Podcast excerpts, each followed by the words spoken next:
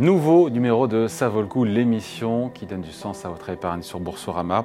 Et aujourd'hui, on parle de la Chine et cette question quand la Chine va-t-elle arrêter d'inquiéter les investisseurs internationaux? Bonjour Jean-Marie.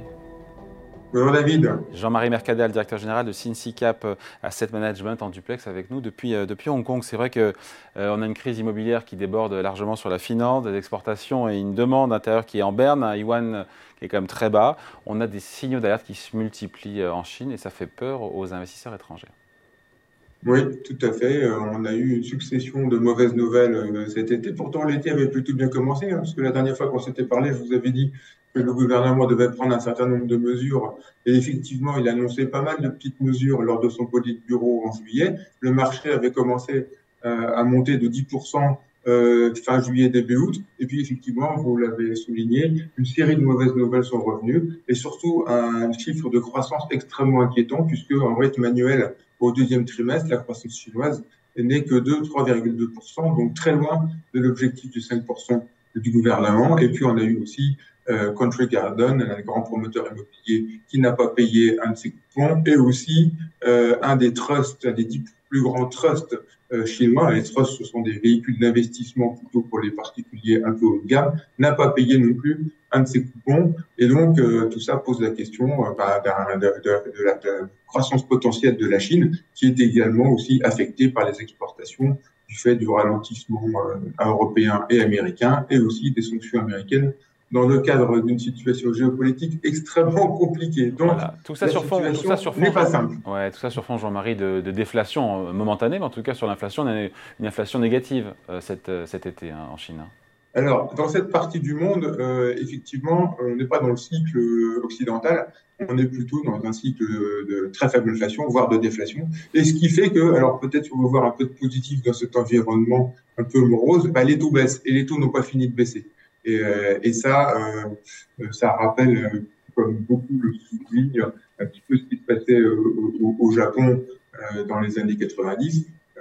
Et les taux peuvent encore baisser jusqu'à moins de 1%, voire même pas moins de 0. Donc ça, c'est le, seul élément un petit peu positif. Ça permettra bah, d'étaler les dettes immobilières et les dettes du financement des gouvernements locaux sur le long terme à des coûts quelque part qui seront plus intéressant.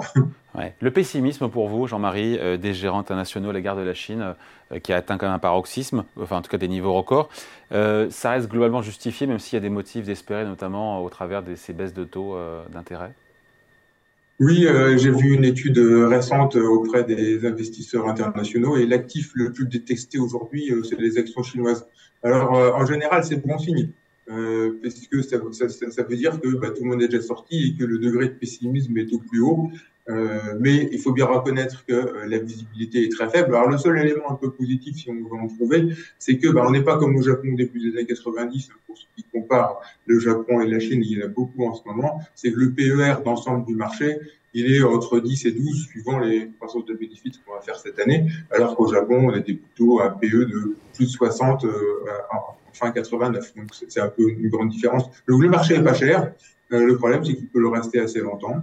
Euh, en revanche, il serait euh, susceptible d'avoir des rebonds ponctuels assez importants, puisque personne n'est aujourd'hui sur ce marché, et, alors que le gouvernement souhaite favoriser les grandes entreprises, enfin, incite les grandes entreprises, les grandes fonds de pension, les grandes compagnies d'assurance à revenir sur le marché des actions. Mais il faut bien reconnaître que la visibilité aujourd'hui est assez faible.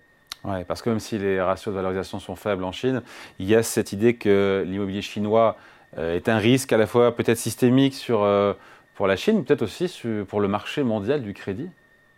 Non, alors ça, pas du tout, parce que et ce n'est pas systémique. C'est un problème sino-chinois. Il y a très peu d'investisseurs internationaux qui sont euh, exposés à l'immobilier chinois. Si on regarde les banques chinoises qui sont exposées à l'immobilier, en fait, une grande partie de leurs expositions immobilier, ce sont des mortgages des particuliers. Or, les particuliers, ils ont acheté de l'immobilier, mais avec très peu de leverage, puisque euh, l'apport initial demandé était souvent de 60-70%. Donc, en fait, cette perte immobilière, elle va être étalée un peu entre tout le monde. Tout le monde va prendre un petit peu sa partie. Les particuliers bah, qui vivent dans un appartement qui valait 100, bah, maintenant ils vivent dans un appartement qui vaut plus que 80. Euh, mais ça ne veut pas dire qu'ils vont pas rembourser leur dette. Donc, du coup, le, non-performing loans, comme on dit dans le bilan des banques, aujourd'hui, il est de l'ordre de 1,5%. Il pourrait aller jusqu'à 5% si jamais il y avait un défaut complet sur les, immobiliers hors mortgage des particuliers. Donc, ce sera un cas extrême. Mais de toute façon, c'est pas le cas euh, Lehman, euh, c'est pas le cas des subprimes qu'on avait connus aux États-Unis, où là, les subprimes, il y en avait partout dans le monde entier, dans tous les produits structurés compliqués que tout le monde avait vendus. La réaction de politique économique de la part de l'administration chinoise surprend, vu de l'étranger, avec l'idée qu'à chaque fois, ça donne le sentiment que les mesures qui sont prises, c'est trop peu et c'est trop tard. Il y a un sujet ou pas Pourquoi est-ce que euh, Pékin ne fera pas d'un grand coup, avec des, voilà, comme ils ont pu le faire, avec des grands projets d'infrastructure euh, pour soutenir, certains diront artificiellement, mais en tout cas la croissance Et, et voilà, pourquoi est-ce qu'on a un sentiment que Pékin joue un peu la discipline budgétaire Pourquoi est-ce qu'il n'en fait pas plus? Ça pourrait aussi changer un peu la donne, le sentiment de marché des, des investisseurs étrangers. Oui, c'est vrai, c'est vrai, c'est vrai. Euh, on, a, on, a, le sentiment que c'est trop peu à chaque fois et c'est trop éparpillé. Euh, je pense que la raison première, c'est que bah, l'État est déjà très endetté. Il y a déjà de la dette. Le niveau, la somme des dettes en Chine, c'est à peu près 300 du, du PIB. C'est un peu comme l'Occident d'ailleurs. Donc l'État n'a pas spécialement envie de, de s'endetter euh, à outrance. Euh, premièrement. Deuxièmement, bah, les programmes d'investissement en infrastructure, ils ont déjà eu lieu. Donc on ne va pas faire des routes où il n'y a personne ou des ponts qui aboutissent nulle part. Donc ça, c'est un peu le, sujet aussi.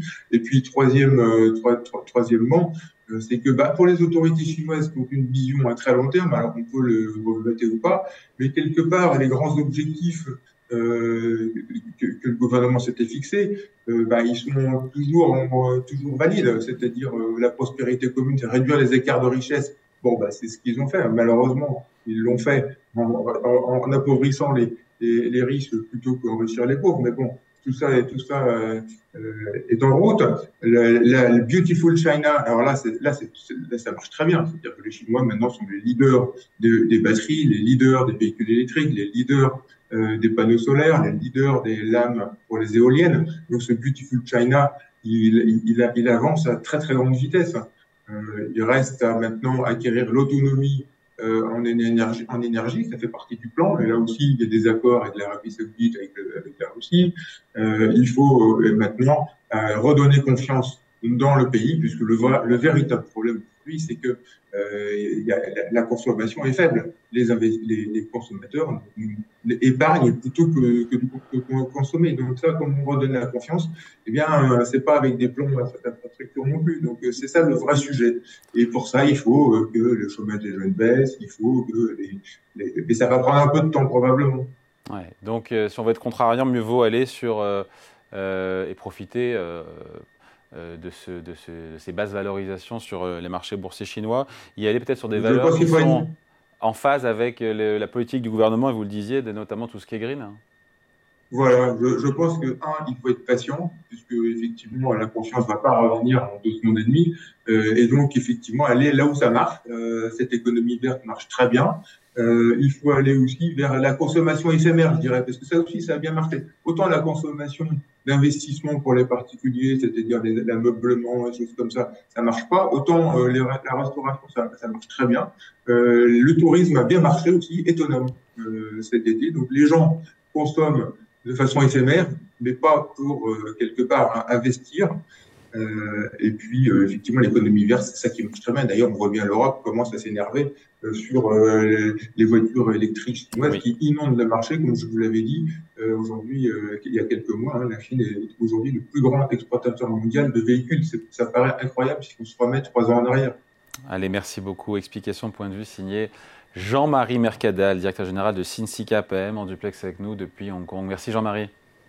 Merci David. Voilà, et ça vaut le coup revient la semaine prochaine sur Boursorama.